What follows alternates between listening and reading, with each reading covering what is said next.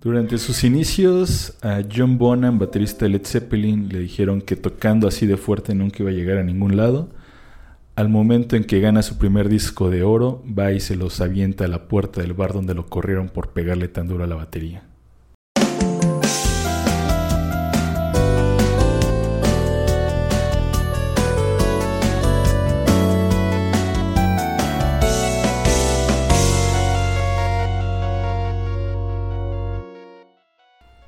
Bienvenidos a un episodio más del Santuario Podcast. Hoy tenemos nuevo invitado. Vamos a presentarlo, Chuck. Claro ¿Qué te que sí. parece? Tenemos por aquí a Oscar, Oscar. Oscar. baterista, Baterista. Bienvenido. Oscar, Oh, al chido. Santuario Podcast. Muchas gracias. Por aquí tenemos al Al guardián, Al guardián. saludando. haciendo sus Muy respectivos. curioso. sí. Sí, pues hoy toca un tema musical. No es hablar como de bandas en sí, sino de instrumentos musicales. En este caso de uno de los instrumentos que ya tiene sus, sus años, ya como actualmente se conoce, la batería. Entonces, tenemos por aquí a un baterista. Oscar, baterista invitado de aquí del, del Santuario Podcast. Bienvenido, Oscar. ¿Qué tal? Buenas tardes. Bienvenido. Muchas gracias. Gracias por, por estar aquí. Ya vamos a darle. Claro que sí. Pues es- estábamos eh, comentando, para hacer más o menos ahí el- la reseña, con Jenny de planeando el siguiente episodio y decidimos en que sea de, de bateristas y pensamos en los bateristas de, de aquí de, de Querétaro. Se lanzó una pequeña convocatoria por ahí en Facebook. Hubo varios que atendieron al, al llamado. En este caso aquí, aquí tenemos a uno de ellos y vas, va a ser eh, entrevista. Platícanos un poco de, de tus inicios como baterista.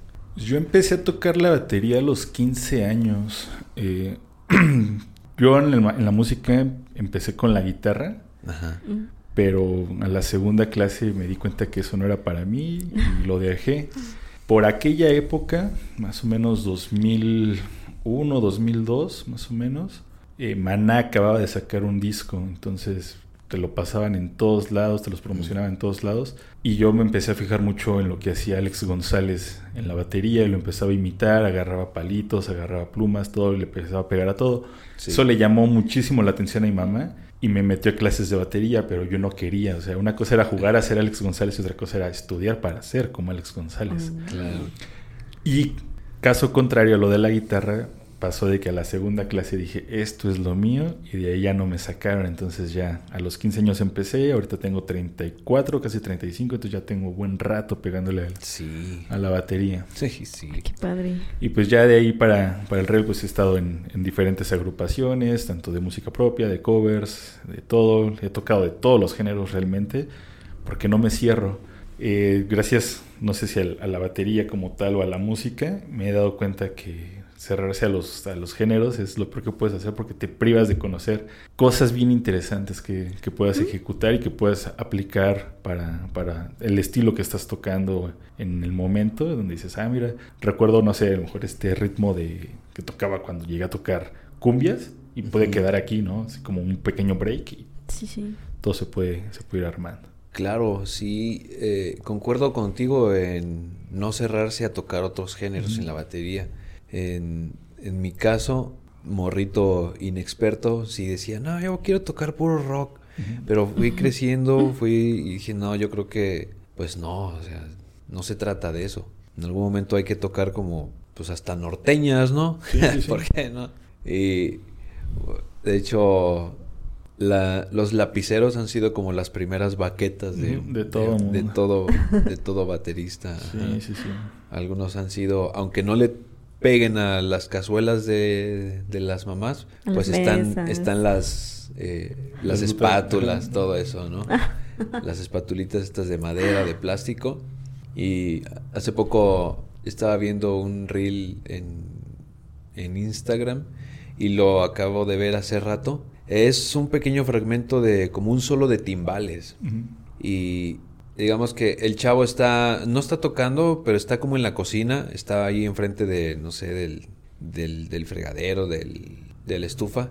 y está tocando lo que está haciendo los timbales. Y dije, no, qué, qué chido se oye, ¿no? Obviamente ya si se lleva al instrumento, pues sí ya le da todo la... le da otra vista, ¿no? No es como pegarle así al aire. Entonces, hasta en eso también es como muy chido el que si uno es baterista, calarse también como a, a ver qué tal suena, ¿no? A ver qué tal suena en los timbales. No sé, me prendo una frase y a ver, a ver qué onda.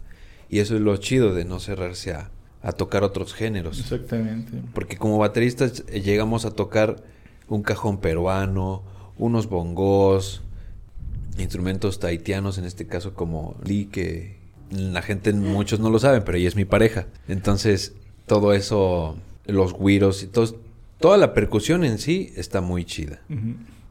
Sí, porque justamente esta parte de la conjunción entre la melodía y el ritmo, como baterista, percusionista, llevas todo el ritmo, pues no te puedes privar a solamente centrarte en, la, en un instrumento, ¿no? Y empiezas a calarle más porque conforme vas avanzando vas encontrando como nuevos bateristas que ves que tienen, ah, mira, no sé, Alfonso André de los Caifanes, ¿no? O el mismo Alex González de Mana. Ah, mira, trae un, un timbal del lado izquierdo. Ah, ¿para qué lo utiliza? Ah, lo está utilizando para esto.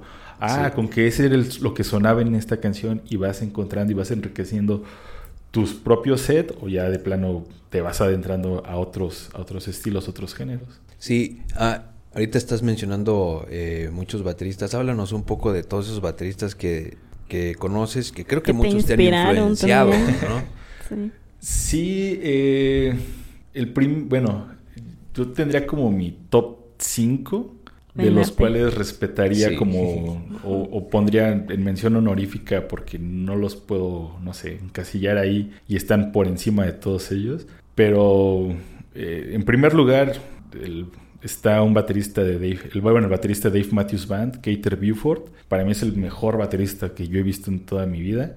En segundo lugar, el, profesor Neil Peart de Rush. Tercer lugar, John Bonham. Cuarto lugar, probablemente pondría a Alex González, porque fue el primero que me inspiró. Y quinto lugar, yo creo que pondría a.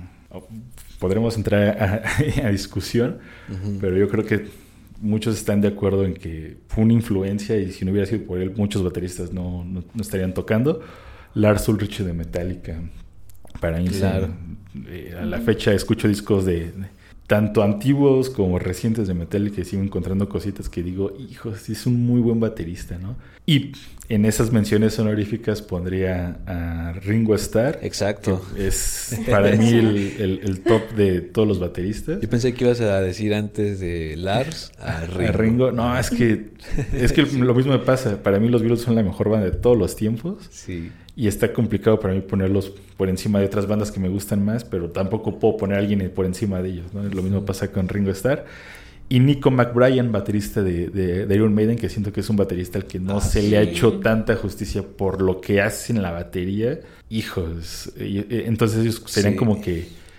y además muchísimos otros, otros bateristas que, he tenido la oportunidad de, de, conocer, pero yo creo que con ellos, estos siete, podría quedarse como más marcado mi estilo a lo que trato de tocar al momento de, interpretar. Sí, a mí me gusta mucho cómo tiene distribuido eh, el set el baterista de, Iron Maiden. Sí. Sí, es que, bueno, es un set muy parecido al que utilizaba el primer baterista o el baterista original de Iron Maiden. Pero como que el Nico McBrien está. Eh, una vez viendo así las reseñas de, de, ah, esta es la batería que voy a utilizar en esta gira y todo eso, eh, notaba que él traía así como que el sueño casi de todos de un tambor de 9, uno de 10, uno de 11, uno de 12, uno de 13, uno de 14, uno de ta, ta, ta. Así en, escalerita, ¿no? Entonces está, está muy chido de él. Y lo peor del caso, lo mejor del caso, es que lo toca todo. O sea, no, no lo trae nada más de adorno, todo lo toca. Entonces en canciones mete remates que están extremadamente largos y en tiempos muy extraños y utiliza todo. Entonces está, está muy chido. De, de Iron Maiden no no conozco muchas canciones, pero una que me gusta bastante es la de Two Minutes to Midnight.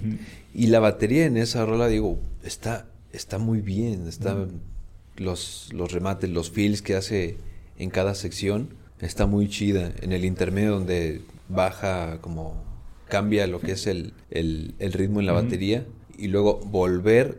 Entonces, entre ese inter va haciendo sus fills y esta, cuando yo la puedo tocar, no sé, ahí solo en, en la casa, es muy divertida de, de tocarla. Todo lo Sí. que hace Nico McBrain es extremadamente divertido. Porque Sí. justamente eh, una vez platicando con, con, con Dave Harris, eh, compañero de, de banda, este le, cuando estábamos grabando las, las maquetas y las canciones de- del próximo disco de la banda, este le decía, güey, es que yo soy como Nico McBrien. Nico McBrien entra al estudio y le ponen en la secuencia de metrónomo tres compases, la agarra y de ahí se arranca a tocar y prácticamente es lo que hace Maiden. Sus discos de estudio son prácticamente grabados en vivo. Entonces lo que él está haciendo al momento de estar tocando no es algo que escribió, que preparó dos, tres semanas antes y estuvo practicando. Es así de, como me salió en el momento, agarramos la mejor toma y es la que Así va. se quedó. Entonces encuentras la energía pura de él, cómo se estuvo divirtiendo en ese momento, lo que estaba sintiendo y lo, lo que te transmite. Sí. Entonces la canción que agarres de Maiden para practicar, para tocar, va sobre lo que estuvo improvisando en ese momento. Entonces Sí, eso sea, está, está muy chido también. Él, él en el momento no sabía cómo iba a tocar. eh, bueno, tal vez dijeron, "Ah, vamos a tocar este. Se va a grabar esta rola, se llama Fear of the Dark. Ah, pues sí, está chido, ¿no? Tal día llego al, este, al estudio. Sin escuchar nada. Llegas ahí, la, pon, la ponen. Un, dos, tres escuchadas. Ok, vámonos. Y está... Sí, no, porque- Creo que no cualquiera hace eso. De- eh, aparte le das como justamente a- algo muy esencial en la música que es la parte de la improvisación y el cómo te desenvuelves con tus demás compañeros, ¿no? Sí. O sea, cómo haces un remate o tus compañeros meten algún acorde, alguna nota y cómo reaccionas a eso, ¿no? Entonces Sí. esa, es- esa interacción que, que ha manejado Nico McBrien y Maiden en general para sus discos, a mí se me hace súper buena.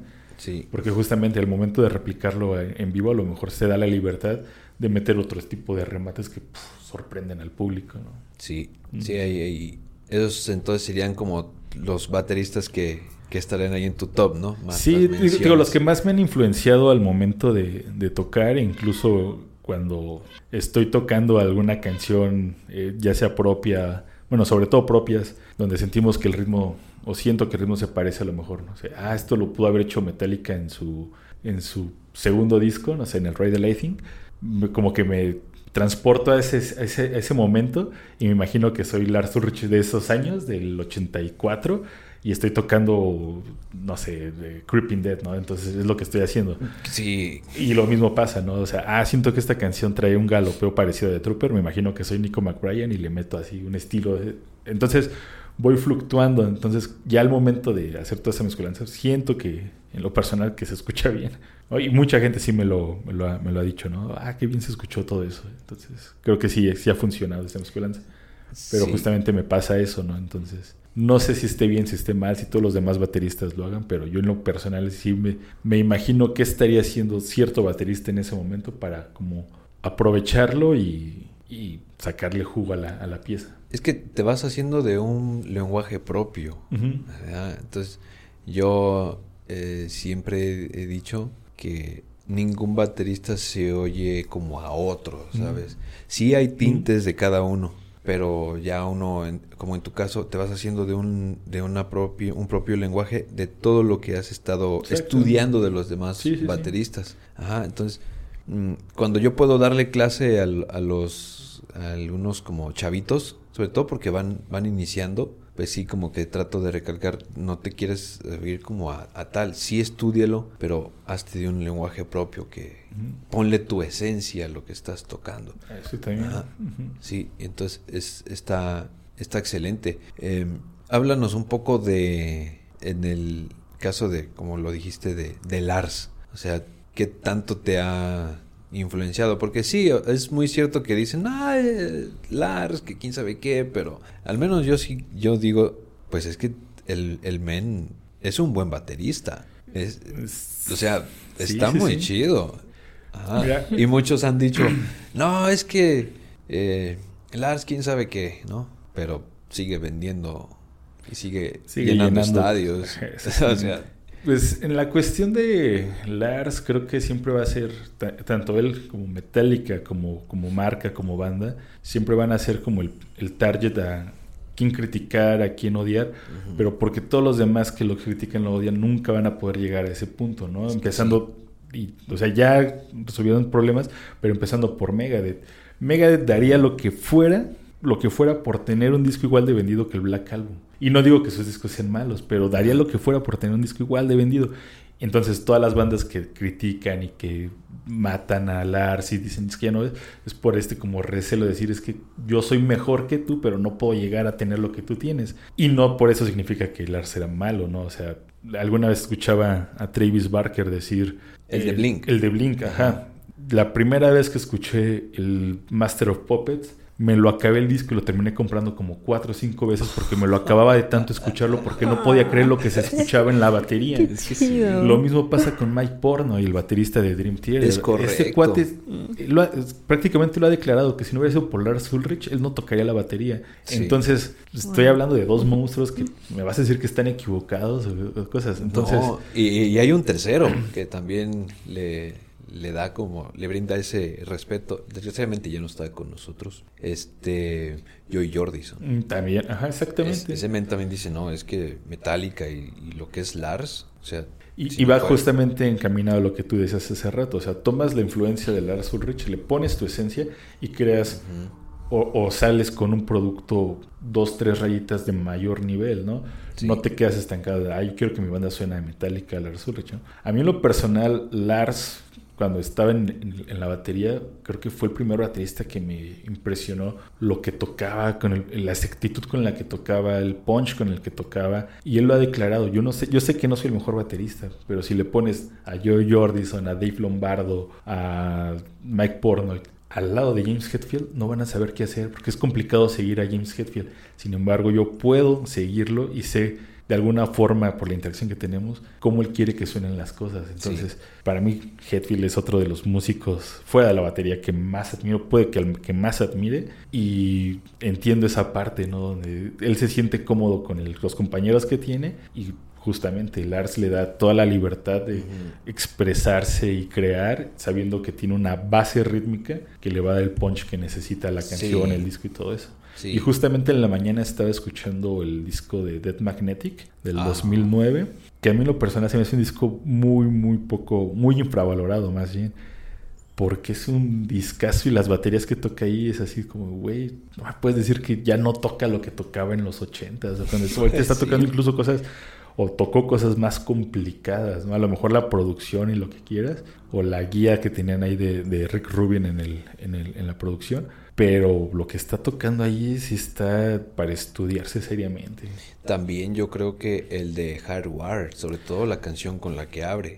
Y, a- y luego también la de eh, Lux Eterna. Sí, sí, sí, el digo, reciente 72 Seasons. Pues el disco en general, a mí el Hardwire casi no me, no me terminó de, de- de- de llenar la expectativa. Tiene temas muy, muy, muy rescatables. ujú. Pero en lo personal, el 72 Simpsons me agrada más porque justamente esto de que le critican es que se volvieron a fusilar a ellos mismos, tomando Eh. cosas que a lo mejor sonaban o queriendo sonar. Pues sí, es- lo que quieren darte a entender es, bueno, para mí en lo personal, todavía pueden tocar lo que tocaban, que era lo que les reclamaban. Es que ya no tocan como el Metallica de los 80 y sacan un disco donde suenan al Metallica de los 80. Es que se fusilaron a ustedes mismos. Es lo que te digo. Son el punto de crítica. Entonces, eh, y al final de cuentas, los gustos están para romperse y cada quien tiene los suyos y son respetables, ¿no? Creo yo, si se fusilan a ellos mismos, en primera, son nuestras canciones. Mm. Sí, sí, sí. ¿Cuál es la bronca? sí. Y eh, sí, está, está muy chido lo, lo que hace, lo que hace él ahí en la, en las baterías. Y el show que trae también. Sí, sí, sí. Ujú. Sí, Metallica en general es, es, es garantía. Y digo, mm, hubiera- a mí me hubiera encantado verlos en su época grande en los 90, ¿no? Cuando traían toda esta, toda este, esta locura del, del Black Album y su gira que duró como tres años. Me hubiera gustado verlos en ese entonces, ¿no? Sí, Para sí. tener una comparativa.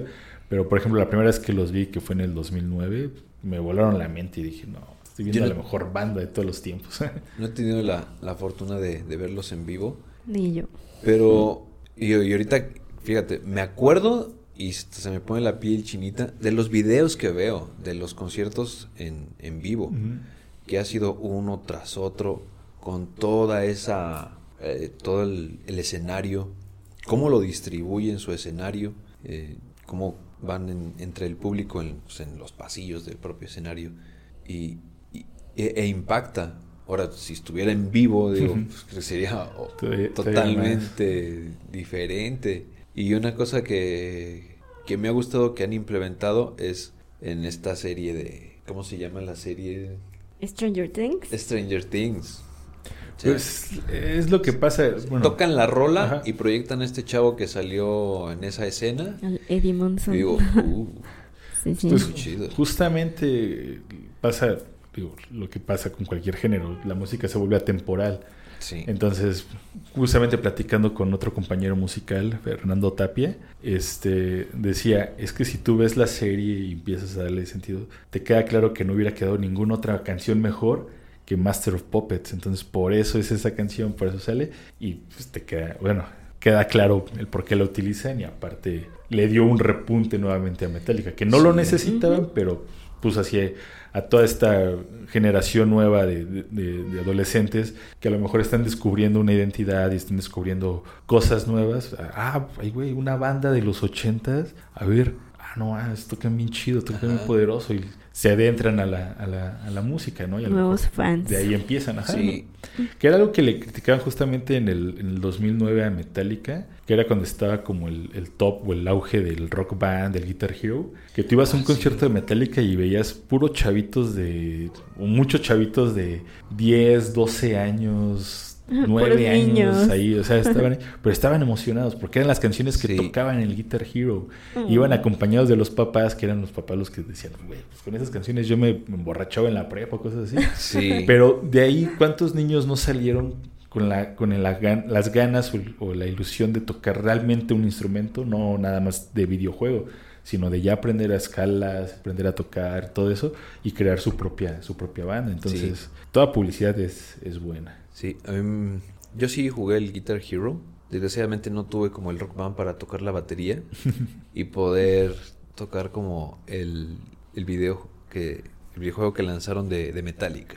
Eh, Salió para Guitar Hero el de Metallica, pero ya salió como en una versión donde Guitar Hero ya también sacó los instrumentos que todos los demás instrumentos.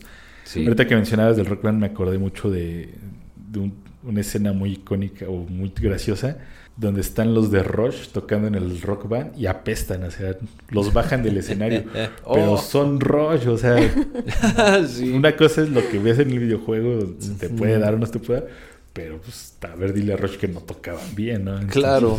Entonces digo, pues, ¿cuántos chavos no salieron músicos gracias a esos videojuegos? Fue un, un muy buen, un muy buen este avivador de, de la escena del rock. Sí, de hecho aquí eh, haciendo un paréntesis, de repente nuestros temas son de videojuegos y creo que no hemos tenido No. algún tema de videojuegos como musicales, ¿no? Rock Band, No, de Guitar hecho, Hero. para nada. No, creo que podríamos hablar las, las bandas sonoras de los videojuegos de los noventas, por ejemplo, tengo un, un- un gran, uno de mis mejores amigos, es fanático del fútbol, fanático del fútbol, pero todo lo que sabe de música fue gracias a las canciones que salían en los FIFA.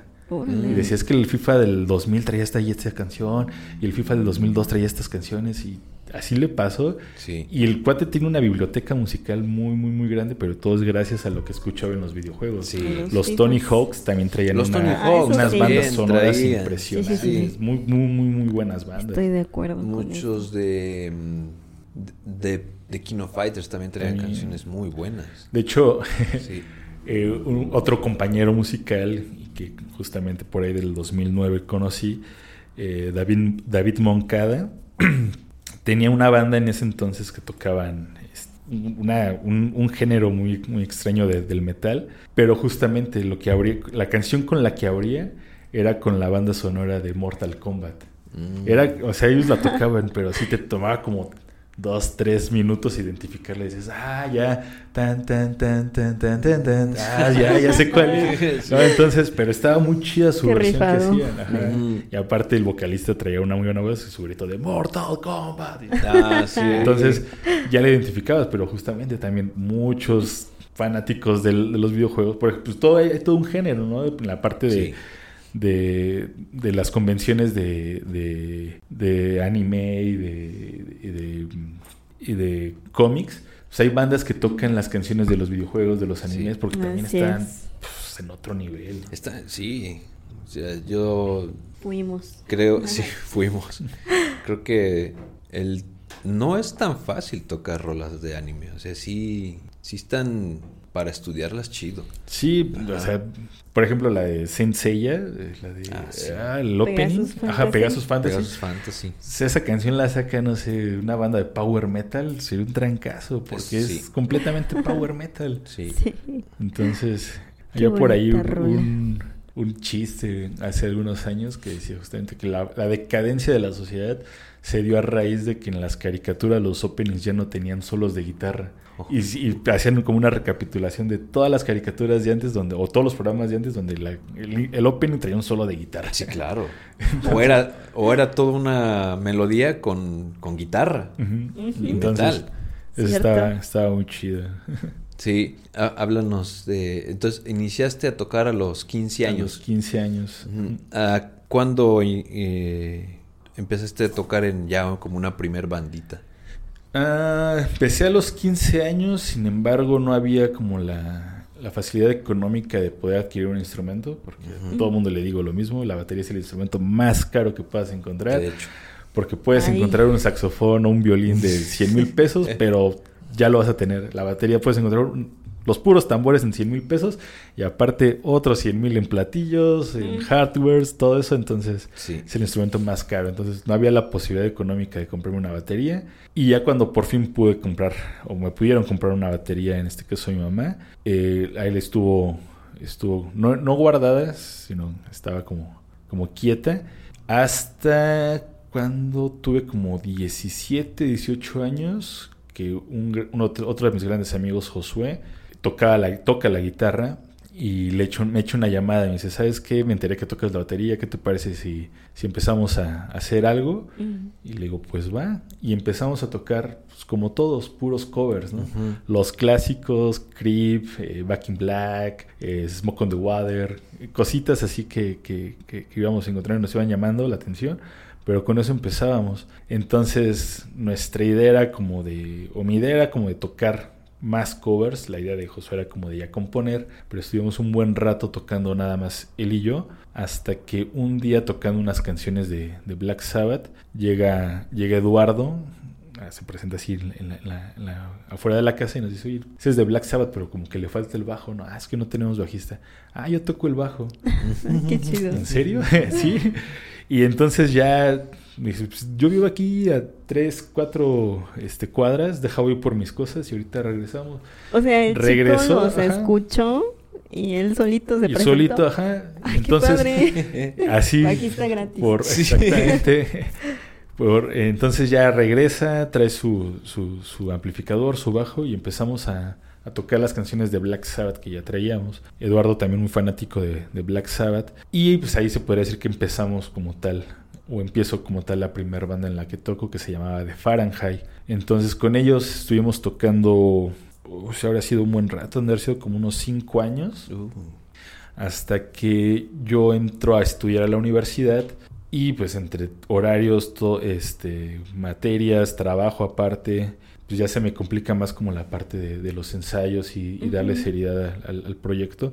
Además de que empiezo a tocar con otra banda de, de- que es- la idea sí era meramente tocar en, en, en bares, entonces todavía se me complica más, entonces pues ya yo decido dar un paso al lado de la banda y pues la banda en automático se, se acabó, no porque yo fuera el líder o, Mm. o el mero mero, sino porque simplemente pues, ya al- a los otros chavos les dio pereza buscar otro baterista y acoplarse, todo eso, y ya también como que cada quien empezaba con proyectos personales eh, diferentes, entonces se termina ese proyecto. Y yo empiezo te digo, a tocar con, con esta banda de bar, y ahí me quedo un, un ratito, como un año nada más, por la parte de la escuela que justamente sí me absorbió demasiado, demasiado, demasiado tiempo. Entonces también ahí tuve que pausar un poquillo la, la música y lo retomo ya una vez terminando la, la licenciatura.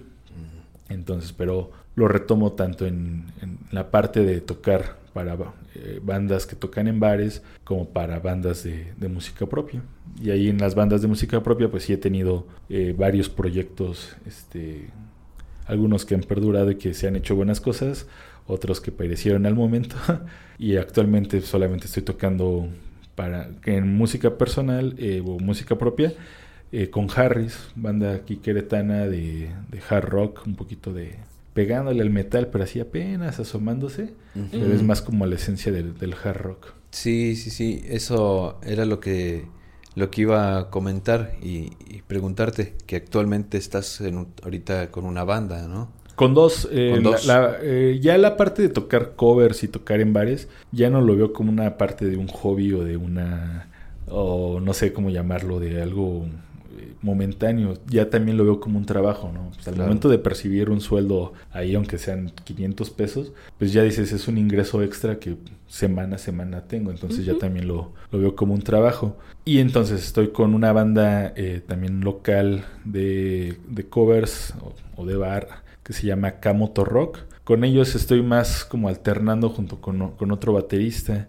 porque eh, el proyecto original de ellos eh, está, o el baterista es eh, Ramón Pérez, si no creo que se, se apellida, quien fuera baterista del Tri durante muchísimos años. Nada más que, bueno, para los que no saben, y dato curioso, él vive aquí en Tequisquiapan. Ajá. Entonces, cuando tiene problemas con el Tri, este, pues sale peleado con, con Chela Lora y con Alex Lora.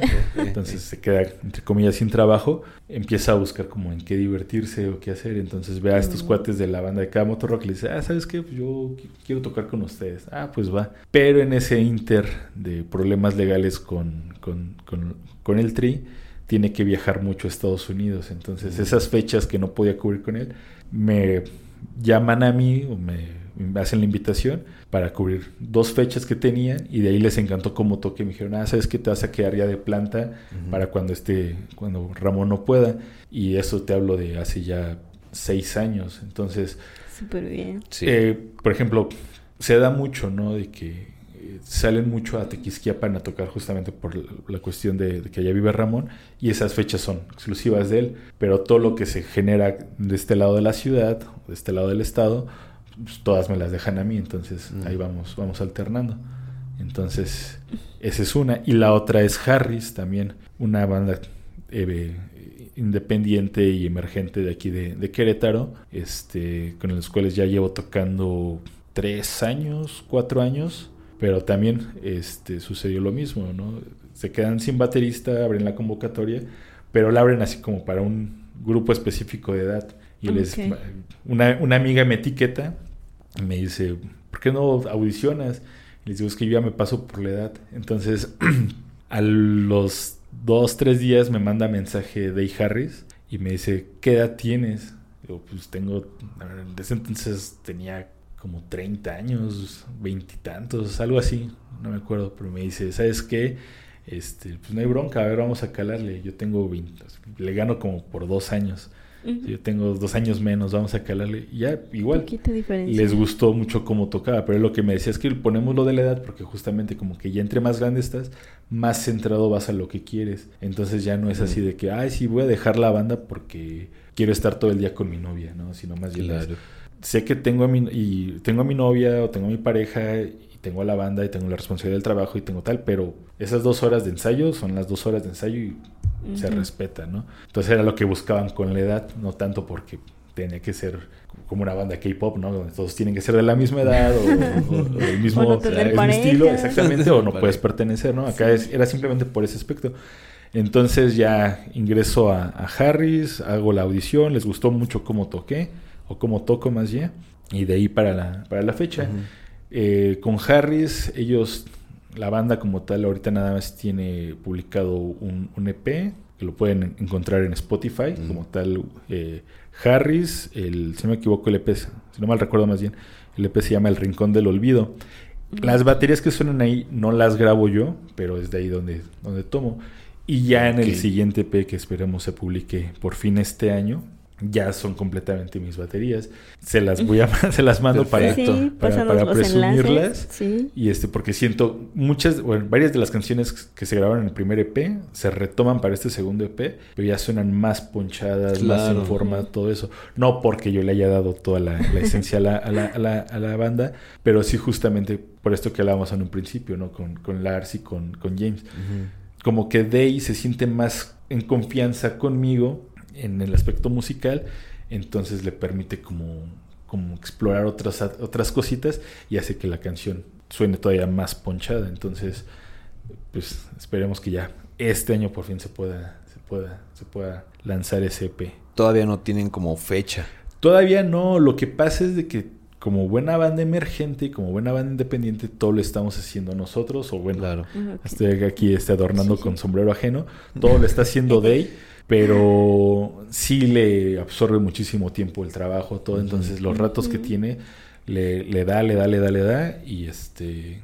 Y yo espero, bueno, lo que habíamos comentado era que a más tardar en junio ya tendría que estar saliendo el, el disco, bueno, el EP. Para que los que nos escuchan estén pendientes. Sí, ya no falta tanto. Sí, mucho. no falta tanto. Sí, eh, eh, pues bueno, eh, metiendo un poquito el gol. pues ahí te pueden este, ubicar a la, a la banda en Facebook, en Instagram, en como We Are Harris 666. Ajá. Y en, en Spotify Sí, nos sí. digo, ponen el rincón del olvido y los manda al, al- al EP que se grabó en ese entonces. Vale, igual nos pasas los enlacitos Sí, para sí, sí. colgarlos aquí en el podcast. Sí, sí, sí, con mucho. Sí, entrar para- directamente. para pasarlos. Sí, sí. Entonces, las baterías que se grabaron en el primer EP eh, fue ot- otro baterista. Entonces. Ajá. Ah, ok. Sí, sí, sí. Tenía esa duda porque algunos usan lo que son ya los las programaciones que están en, en, pues, en los programas de, De hecho- de, grabar, ¿no? De hecho, las baterías para las canciones del, del segundo, segundo EP, que ya son las que grabo yo, sí me las mandaba este de ahí en, en el formato de MIDI. Entonces era como que escucharlas, pero todas sonables, güey. Todas suenan a Mega Man. Entonces, ¿qué quieres que haga? Mejor quédate tú con tu idea de cómo quieres que suenen y Sus sorpréndete el día que yo llegue a grabarlas, ¿no? A, a presentarlas ahí en el, Exacto, en el ensayo. sí. Y afortunadamente le, le, le gustaron y justamente jugando a esta, a esta, a esto que les platicaba en un principio, ¿no? De, yo siento que esta parte de la canción suena a tal banda, o sea, ¿qué haría el baterista de esa banda en esta parte, no? O luego me sucede que cuando, sobre todo cuando estoy tocando covers, que me encanta tocar covers aparte de todo, Sí. Pero no sé, me pasa que estoy tocando a lo mejor una canción de, eh, de Rata Blanca, la clásica Mujer Amante, y me pongo a imaginar cómo la tocaría Alex González. Y estoy ahí tocándola y Ajá. empiezo a meter remates como los que metería él, cositas, a jugar con las baquetas como lo haría él. Y o sea, yo jugando, en mi- no sé cómo se escucha para el público, nunca me han dicho, güey, tocas de la fregada, no lo vuelvas a hacer. Pero así voy como, como, como jugando con, la, con las canciones, ¿no? Eh, Sweet Shallow Mind, ¿cómo la tocaría Neil Peart? Estos remates típicos de Neil Peart de... Entonces todo Sí. eso así lo, lo, lo, lo trato de, de, de- de emular y de, de jugar, ¿no? Trato de divertirme. Una de mis, Sí. de mis eh, básicas en la, en la música y sobre todo en la batería siempre ha sido como esto de si tú te diviertes, el público lo va a notar y así toques de la fregada, pero si tú te diviertes, la gente lo va a disfrutar. Claro. ¿no? Pero si tú te, alguna vez platicando con, con- con- con un psicoterapeuta, le decías que a mí me estresa mucho que de repente no le atino al platillo y ya me, me tenso todo para, para tocar. Y me decía, ¿por qué no tomas esa parte como de, ah, sí, yo no quería darle el platillo, yo quería que, que la canción no tuviera ese, ese, ese final del remate, ¿no? Exacto. y lo tomas como esa es tu versión. Y eso me cambió muchísimo porque entonces empecé a tocar más libre, ya no me, o sea, me equivocaba una nota o se me iba algo y ya no me estresaba, no me tensaba ahí, y, sí. y, ajá, y ponía en riesgo que toda la canción sonara a la fregada, sino al contrario, era así como, ah, sí, yo sí quería que sonara y ahorita lo voy a volver pero ya a propósito, ¿no? Entonces ya la gente va a decir, Mm. ah, sí, desde el principio la tocó así, ¿no? Entonces eso, eso pasa, pero el chiste era ese, divertirse al momento de estar, de estar ejecutando la, la, la pieza. Que fluya. Sí, sí, sí. Sí, de hecho, eh, le comentaba a Jenny cuando nos pusimos en contacto. Tú tocaste en el... ¿Cómo se ¿En llamaba? el Toy Fest? En la Ajá. Toy Fest. Con, con Harris tocamos Ajá. ahí. Ok. Tocaste el domingo. Ajá. Ajá. Sí. Nosotros nos tocamos el sábado. Ok. qué Sí. chido. Sí, de hecho, yo fui porque se nos habían olvidado el banquito y el... El soporte del el teclado. soporte del, teclado de Lee. Ajá. De, y este, y yo fui y ya se estaban montando ustedes. Ah, o sea, apenas Ah. iban a empezar. Sí, porque estaban con el la pasarela de los El concurso de cosplayers. cosplay, ajá. Ajá. Y ya con Lee fuimos a dejarle, a- le ayudé a llevar sus cosas con su papá. Sí, y se quedaron a ver un rato. Ajá. No, ella, ella se fue. Yo me Ah. regresé porque ahí dejé la moto. Ah, y ya vale, fue que vale. los vi, vi un poquito. Ok. Ajá, entonces sí, sí escuché, creo que la, creo que fue como la primera mitad de, de toda su presentación y concuerdo con, contigo que traen rolas como de como hard rock también. Ujú. Dije, ah, pues, está, está chido eso. Sí, eh, cuando Dave me platica el proyecto, me lo, plati- me lo planteaba como algo pegándole a Motorhead. Eh, guardando completamente dimensiones, ¿no? Pero creo que sí está muy distante de... Pero sí es un proyecto muy honesto, o sea, Dave no le juega a hacer cosas que no somos capaces de hacer, ¿no? Eh, que es como la, la clásica en casi todas las bandas, ¿no? O sea, tienes un guitarrista que apenas está, o sea, que se trauma con el drop D y todo lo quiere sacar en drop D y es decir, Ah, sí. hay todo el mundo afuera de, ¿no? Por- porque O- su guitarrista trae una lira de siete cuerdas, ¿no? Mamada de él. Porque no, no la, no las, no, no No lo- la o sea, ajá, en, el género no lo utilizamos, pero él, Claro. o sea, lo que le gusta tocar en- cuando está en su casa practicando, pues le gusta tocar con siete cuerdas, ¿no? Entonces, Sí. Justamente es, es cosas innecesarias, ¿no? Por ejemplo, yo en la, en la, en la, en el, en el kit que traigo, eh, no me gusta utilizar el pedal del, del hi-hat. Entonces lo que utilizo es un atril flotante de, hi- de, de hi-hat y no, no se abren, se cierran. Y siempre está así. ¿Por qué? Porque me acostumbré en la época en la que tocaba thrash metal al doble bombo, entonces no, no utilizaba el, el- el pedal del Mm. hat. Entonces me acostumbré a ya no utilizarlo y no va mal con las canciones, ¿no? Digo, cuando grabamos la pieza sí lo utilicé porque hay canciones que sí le llevan unos adornos eh, como muy específicos, pero eh, lo vamos todo, todo adecuando. Entonces, así es como traes actualmente tu set. Ah, sí y no. Ajá. Eh, después de que, digo, la eh, en alguna de las bandas, o de la banda donde tocaba trash, este, me acostumbré a, a- a no utilizar el hat, pero ya no volví a utilizar el doble pedal, ¿no? Eh, Claro. eh, aparte de que, digo, me comentabas que eras baterista, entonces sabes que armar, desarmar, transportar y toda esa onda es, Sí. es una bronca, entonces yo soy entre menos puedas llevar, muchísimo mejor. Exacto. Entonces ya tengo buen rato Sí. tocando solamente con un pedal, pese a que traigo el doble pedal, o sea, no traigo la extensión, solamente traigo el, el- pedal. Y, pero también me acostumbré a que si puedo evitar cargar el atril del hi-hat, pues lo evito, ¿no? Sí. Entonces ya voy más, más práctico, más cómodo. Pero ahorita mi, mi kit pues está formado por bombo, tarola, tom de aire, tom de piso, ride, crash, crash ride, a veces un china y los hats, nada más Sencillito, ¿no? Que justamente, ah, hablando de, de otros, de otros bateristas, eh, es algo que yo admiro muchísimo, de los bateristas que tocan en, en kits muy, muy, muy sencillos, ¿no? En caso el de Sí. Ringo Starr o el de el baterista de los Doors, John Densmore, que son kits muy sencillos, pero todo lo que traen en la mente lo pueden Sí. improvisar ahí, ¿no? A tener que transportar toda una batería como la, no sé, las tres baterías que creo que toca este Mike Portnoy. Ah, sí. No. Eso dónde va a caber, ¿no? Una grosería. Sí. sí. Sí, porque aparte pasa lo, no sé si te ha, pa- ha pasado, ¿no? Cuando cambias de carro, cuando compras un carro, cuando buscas comprar un carro, lo primero que piensas es ¿dónde va a caber el bombo?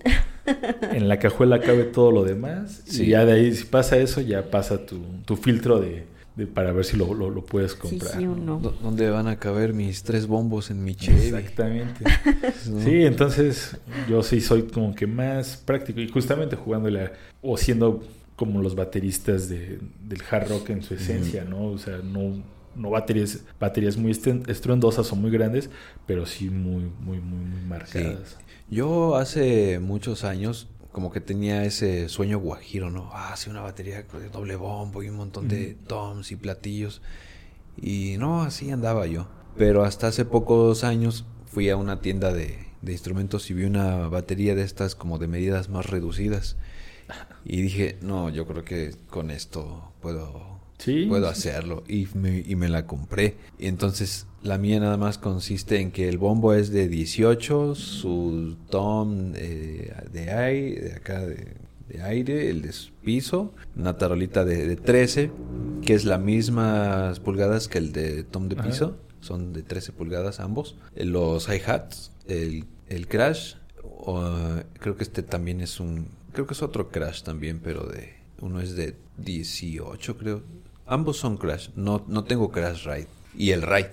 Mm. Y un splash que está montado encima de... ¿Del del no, está encima del, de uno de los crash. Ok. Ah, y pues mi, mi invento ahí que para que no estuvieran golpeándose los platillos entre sí, pues le pongo un papel higiénico, ¿no? Para que no se vayan Sí, ahí a... separación. Sí, para que no, no se lastimen. Y pues doble, doble bombo, digo, tal vez no sea el recomendable, recomendable para pues, una batería pequeña, pero pues yo se lo puse, ¿no? Sí, que son más como para tocar jazz o estas cosas más, más tranquis, pero dije, no, pues tengo doble bombo, tengo doble pedal, pues voy a usarlo. Vamos a Y- tocar power con él. Eh, Ajá. Sí, salió chingón. Sí. Pues yo, y- digo, irónico, curiosamente, ¿no? En, este, en esta onda, cuando tenía poco tiempo tocando la batería fue que adquirí el, el doble pedal. Tú ves a estos bateristas que tocan el doble bombo, sí. tres, cuatro bombos como lo hacía, como lo hace Terry Bozzio, como lo hace este Alex Van Halen. Ah, sí. Pero ya llega un punto en el de que entre menos es más y entre menos puedas tengas que desplazar es muchísimo mejor. Sí. E incluso tengo otro doble pedal ahí guardado porque también lo compré con la intención de, ah, sí, en esta banda también voy a tocar doble pedal, entonces ahí lo tengo de reserva para no estar transportando. Y se Sí. quedó en que nada más utilizo un pedal como lo hace Nico McBrien y digo, ah. Sí. Y luego si me dicen, ¿por qué no utilizas ese doble pedal? "Ah, John Bonham nunca utilizó un doble pedal y no lo necesitó. Nico McBrien no- nunca utilizó el Y doble mira pedal hasta nunca dónde lo- llegó, ¿no? Ajá, y nunca lo, Eso sí. lo, lo necesita, entonces pues no hay necesidad, o sea, salvo Exacto. canciones bien marcadas donde, por ejemplo, eh, poniéndolo en el aspecto de, de- de tocar en un bar, si tuviera que tocar One de Metallica, pues ese break de tucutucutun, tucutucutun, pues ahí sí necesitaría el doble pedal forzosamente, digo, a veces lo he podido hacer con una pierna, pero pues también no se trata de, de cansarme a lo desgraciado, ¿no? Pero si no la voy a tocar, pues no necesito llevarlo, ¿no? Hay cosas que se pueden, se pueden, este, reemplazar unas por otras. Marcas que te gusten.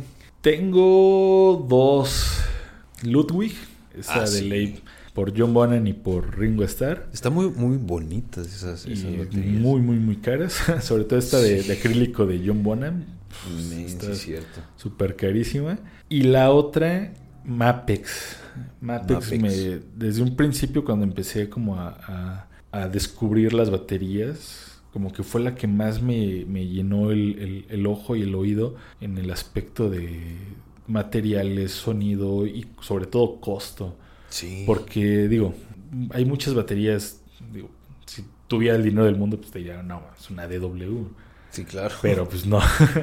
Entonces, eh, esas dos, Ludwig y Mapex, yo creo que han sido las como que mis baterías de, ensueño. Ahorita actualmente toco en una Tama, pero fue más por justamente la practicidad, porque el, ya soy como el tercer, cuarto dueño de esa batería, pero justamente las dimensiones, sobre todo del, del, del tom de piso, que según yo está recortado, porque no creo que haya salido así de serie, pero suena potente y es una cosita como de este tamaño de, de ancho. Bueno, bueno eh, como de unos 30, 40 centímetros de, de, Sí. de, de- de- de- de ancho. Entonces. Perdón. transportarlo está, está, está muy, muy, muy Sí. práctico y eso fue lo que como que lo que me enamoró cuando la vi publicada y dije, ¿cuánto pides? Yo te la compro y ya Sí. por ella, pero como que ya no he querido cambiar el, el kit por cuestiones también económicas y de que cosas de adultos.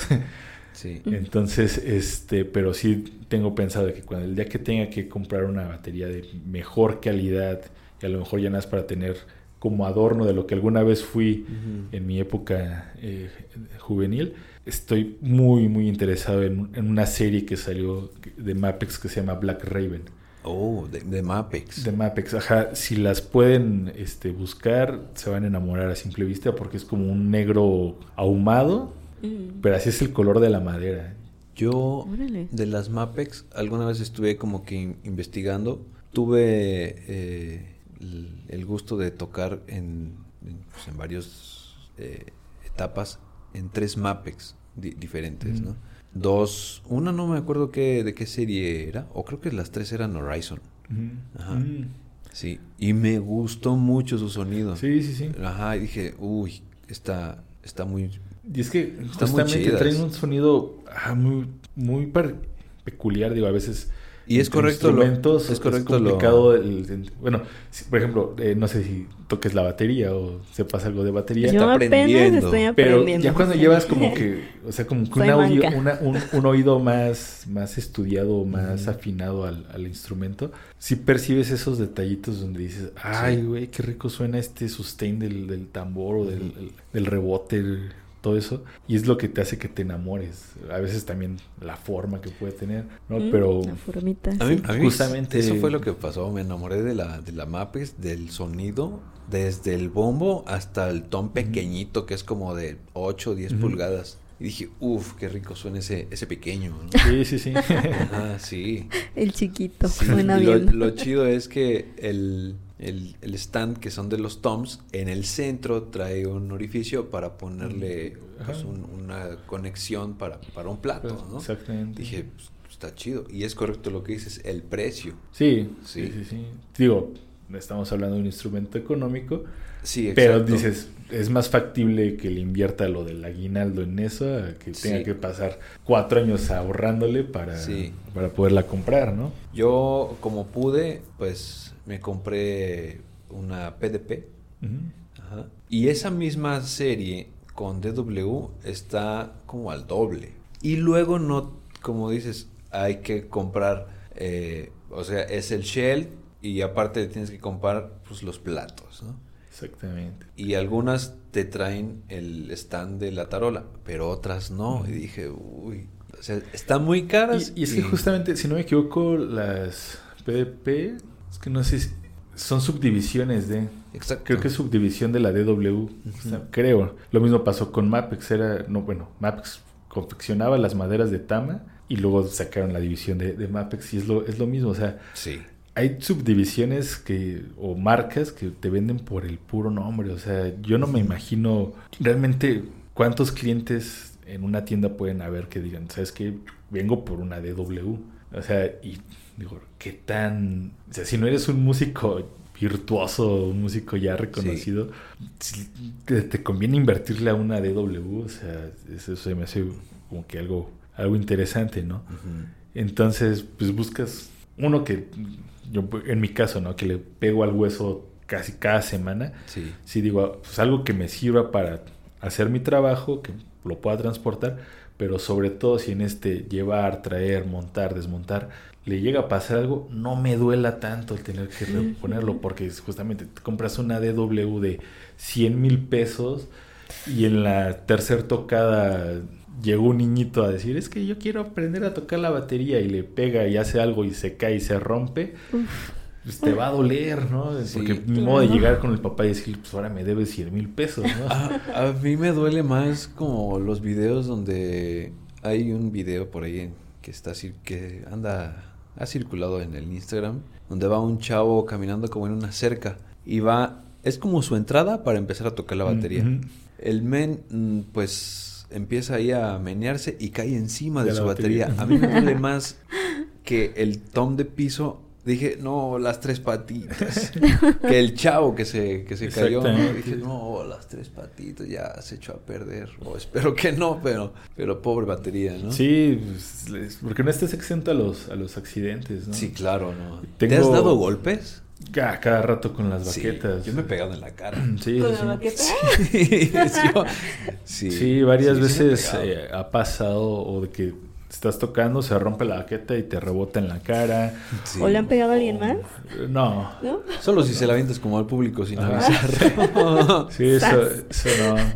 No, aparte yo tengo una, una bronca con, con las baquetas. Baqueta que compro, baqueta que rompo, baqueta que guardo. Entonces ahí tengo mi colección de, pedacería de baquetas. Bueno, Algún día voy a hacer algo con ellas, no sé qué, pero pues va a ser, es como justamente ese como...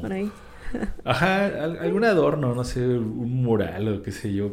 O sea, pero es como esta parte de, de, de historia, ¿no? De, de algo que hice, ¿no? Pero no le atinas a, a- al hat y te- ya te pegaste en el pulgar de la mano izquierda, Sí. estás rematando, no le atinas y te Sí. clavas un baquetazo en la pierna, porque aparte vas con el impulso, no es como que lo vas midiendo, y sí son marcas bastante, bastante fuertes, además de que las lesiones de, siempre, ¿no? Los, los callos que salen en las manos por la, la técnica al momento de, estar, de estar tocando. Sí, y luego, como a mí luego me sudan las manos, una ampolla y se cae el curito, ya me está ardiendo. Y dije, no, sí, no sí. puedo. Sí, son lesiones de guerra. Sí, sí, así es. Eh, ya para ir este, terminando, háblanos un poco, o tú cómo ves como el panorama musical aquí en Querétaro. Bueno, hace rato que, que llegué platicábamos de que soy oriundo de aquí de Querétaro, entonces me ha tocado ver crecer la ciudad desde el 1989 que llegué a este mundo hasta ahora. Y creo, no porque haya sido eh, cosas diferentes, pero creo que ahorita está estancado de fea forma. Cuando yo empiezo a tocar la batería, que empiezo a adentrarme como a, a- a diferentes grupos eh, sociales de, de músicos, encuentro una escena muy buena, muy fructífera, sin tanto apoyo, pero sí de muchas bandas. Entonces tenías bandas de thrash metal, tenías bandas de rock indie, tenías bandas de, de De muchos Black, géneros. de todo. Sí, sí, Y eran muchas. muchas, Sí. pero de repente hubo un parón en el que ya no hubo nada. Y ahorita, pese a que hay bandas emergentes, creo que también no hay tantas como había en ese. A lo mejor mucho tiene que ver que ya no estoy tan esos, en, en esos, en esos mundos Puede ser. y que ya no conozco a tanta, a tanta gente, pero creo que gran parte de eso responde como a esta onda de que va llegando más gente a la ciudad. Entonces como que estamos en esta construcción de una identidad, que era lo que platicamos al principio Sí. Mm. que no es lo mismo que por ejemplo en la Ciudad de México o en Monterrey o en Guadalajara donde ya tienen una, una, una identidad bien establecida Ujú. y es más fácil que las cuatro personas, cinco personas que forman la banda vivan en una misma situación, en una misma realidad y sea más fácil para ellos crear música a raíz de eso Sí. a que una ciudad donde llega gente de todos lados y todo el mundo trae una idea diferente, una experiencia diferente y al momento de quererlo conjuntar, como que no pueden y hay las diferencias y se rompe Sí. una banda, ¿no? Porque me ha Mm. tocado conocer muchísimas bandas emergen o nuevas Que duran muy poquito. que duran exactamente, duran muy poco, Sí. entonces Sí. y no porque sean malos, sino porque simplemente Voy ya a llorar. en esta parte en esta parte de es que yo traigo otra idea y ya no me gustó y me viste feo y ya me voy y pues ay, Sí, exacto. entonces, eh, creo que en este, primero hay que como que encontrar bien, bien, bien la, la identidad de, de la ciudad para que puedan seguir emer- eh, saliendo nuevas bandas, ¿no? Y sobre todo que duren, porque Sí. históricamente creo que nada son como cuatro bandas las que queretanas que han destacado a, a otros niveles, ¿no?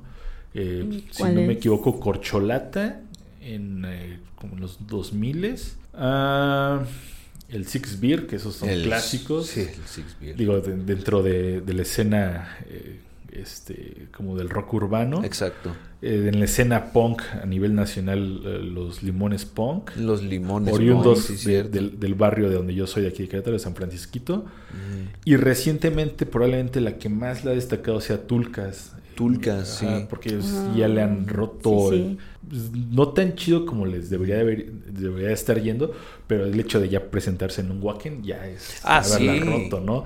Entonces, Sí, claro. creo que sí, digo, históricamente Querétaro no se ha destacado por tener grandes bandas, o no, no porque no sean buenas, sino reconocidas. Creo que todavía ahorita ha estado más complicado justamente en esta parte de formas una banda y tus miembros, uno es de Guanajuato, el otro es de Salamanca, el otro Sí. es de la Ciudad de México. Entonces traen una idea completamente diferente. Entonces sí creo que primero se tienen que asentar la identidad de la ciudad para que todos estén como en una misma en una misma onda y puedan surgir. No, pero Sí. lo mismo pasó, por ejemplo, con no sé, Black Sabbath, ¿no? Que vi- vivían en una ciudad completamente industrial donde traen la bronca de o te dedicas a trabajar en la, en la industria metalera o bueno, metalúrgica o te dedicas a criar ovejas. Sí. Solo tienes de esas dos sopas y ellos dicen, pues sabes que yo quiero hacer música. Entonces, si nada más tengo de esas dos sopas, voy a hacer algo encaminado a esa presión social que siento, Sí. ¿no? Y creo que algo tiene que, bueno, algo parecido primero se tiene que asentar aquí en Querétaro para que puedan surgir más bandas. Porque creo que sí, lo que platicamos antes de entrar, entrar al aire, eh, creo que sí necesita ya, o, el hecho de que como está creciendo la, ciudad, creo que sí viene, tiene que surgir una, una ola de bandas, como en su momento surgió la avanzada regia, el movimiento de Guadalajara, obviamente todas las bandas que han salido de la ciudad y el Estado de México, creo que a Querétaro ya le va a tocar ese momento, ¿no? Porque yo creo que sí, pronto. Ya se está viendo hacia, hacia, hacia acá en el aspecto de, eventos, de convenciones, de cosas culturales, todo eso. Entonces yo creo que ya pronto van a, van a surgir. sí, aunque, aunque alguna bandita se disuelva, siempre va a salir otra, ¿no? Sí, eh, alguna vez platicando con, con otro gran amigo músico, justamente me decía eso, Che de la Rocha, este, me decía que es más fácil hacer uno su propia música a que estar dependiendo de que las cuatro personas estén de acuerdo en la misma cosa. Entonces por eso están surgiendo muchísimos músicos que, hacen, ellos producen todo, como lo, mencionabas hace rato, de que ya con la tecnología, si tú quieres que el bajo suene de tal forma, nada más le aprietas el espacio, espacio, espacio, espacio, espacio, espacio, y tú lo vas modulando, ¿no? Y ya haces tu, tus propias canciones a que llegue un bajista y te diga, ah, así es como quieres que suene y lo empiece a tocar. Entonces, está más complicado. Sí, yo siento que eso es lo que está pasando como en la escena, en la escena local. No digo que no haya talento, pero sí siento que es muy inestable la situación en las, en las propias bandas. sí, de cualquier cosa ya quieren deshacer la banda. Sí, porque Sin tirarle a nadie. Incluso me, me, ha pasado a mí con, varios, proyectos, ¿no? Les platicaba, el primer proyecto que tuve de Fahrenheit, yo fui el que tuve que decirme, sabes que ya no puedo y no les quiero quedar mal y al final de cuentas les terminé quedando mal, mm. pero mm. sabes que pues, no, no se puede y lo, se deshizo. Otros proyectos han pasado por la misma situación de, sabes que ya no puedo yo ensayar, sabes que a mí ya no me interesa, entonces continúa con ese proyecto y se termina deshaciendo. Entonces es lo que, lo que va pasando. Sí, no, pues... Como ciudad tenemos que tener una estabilidad y ya luego ver todo lo demás. Sí. Así es. Sí, pues esperamos que los proyectos que tengas pues sigas teniendo mucho éxito. Gracias, gracias. Un saludo a, tus compañeros de, pues con los que tocas de la banda Harris, ¿verdad? Sí, hay que, está, vamos a esperar el, el, lanzamiento de su EP para... Sí, si no, le, les, comparto la, lo que tenemos hasta el momento. Digo, independientemente que no sea yo, no va a decir, ah, no lo escuchan porque no soy yo, no. Ah, no. conozcan a la banda y si en algún punto les dicen, ah, sabes que me gustó cómo sonó tal canción, les aseguro que en vivo, con la nueva formación, te va a sonar muchísimo mejor y les va a gustar todavía claro. Sí. sí, pues ahora sí que eh, hasta aquí, otro, o a ver, algo que quieras decir. No, no, no, hasta aquí le dejamos por ahora. Pues gracias, eh, Oscar, por habernos este prestado unos minutos de tu tiempo para poder estar aquí con, nosotros. por, por, invitar. Esperamos que eh, te sigamos teniendo por aquí y poder ir a verte ahí de repente a los eventos que sí, sí, sí. en los que coincidamos o vayamos ahí exclusivamente la apoyación por ahí sí sí sí sí sí sí, sí.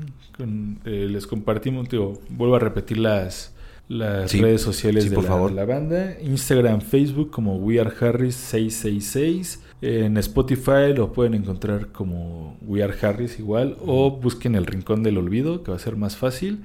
Y de la otra banda digo si alguna vez se les ofrece tener una fiesta con temática rock, K Motorrock en Facebook, ahí nos, nos pueden encontrar. K Motorrock, este, y ahí nos acoplamos a, las cotizaciones. Y digo, la música es para, para todos y ahí nos, nos vamos viendo. Excelente. No, pues muchas gracias.